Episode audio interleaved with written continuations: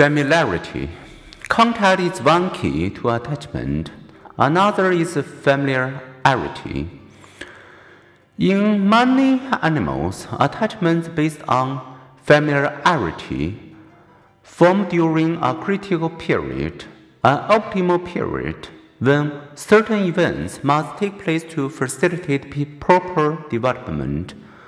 For goslings, ducklings, or chicks, that period falls in the north shortly after hatching, when the first moving object they see is normally their mother.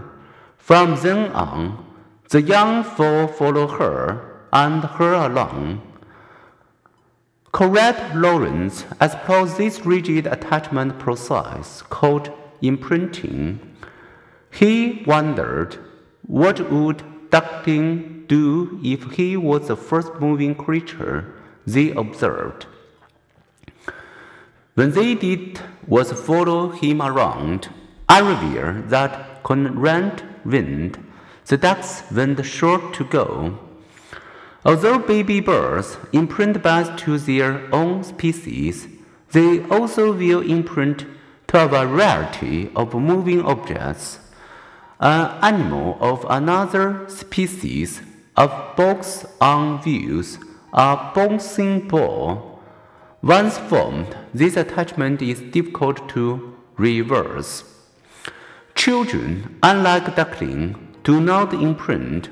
However, they do become attached to what they've known.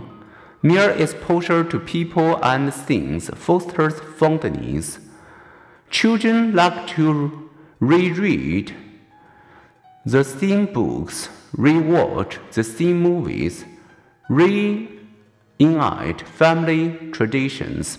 They prefer to eat familiar food, live in the same familiar neighborhood, attend school with the same old friends. Familiarity is a safety signal. Familiarity breeds content.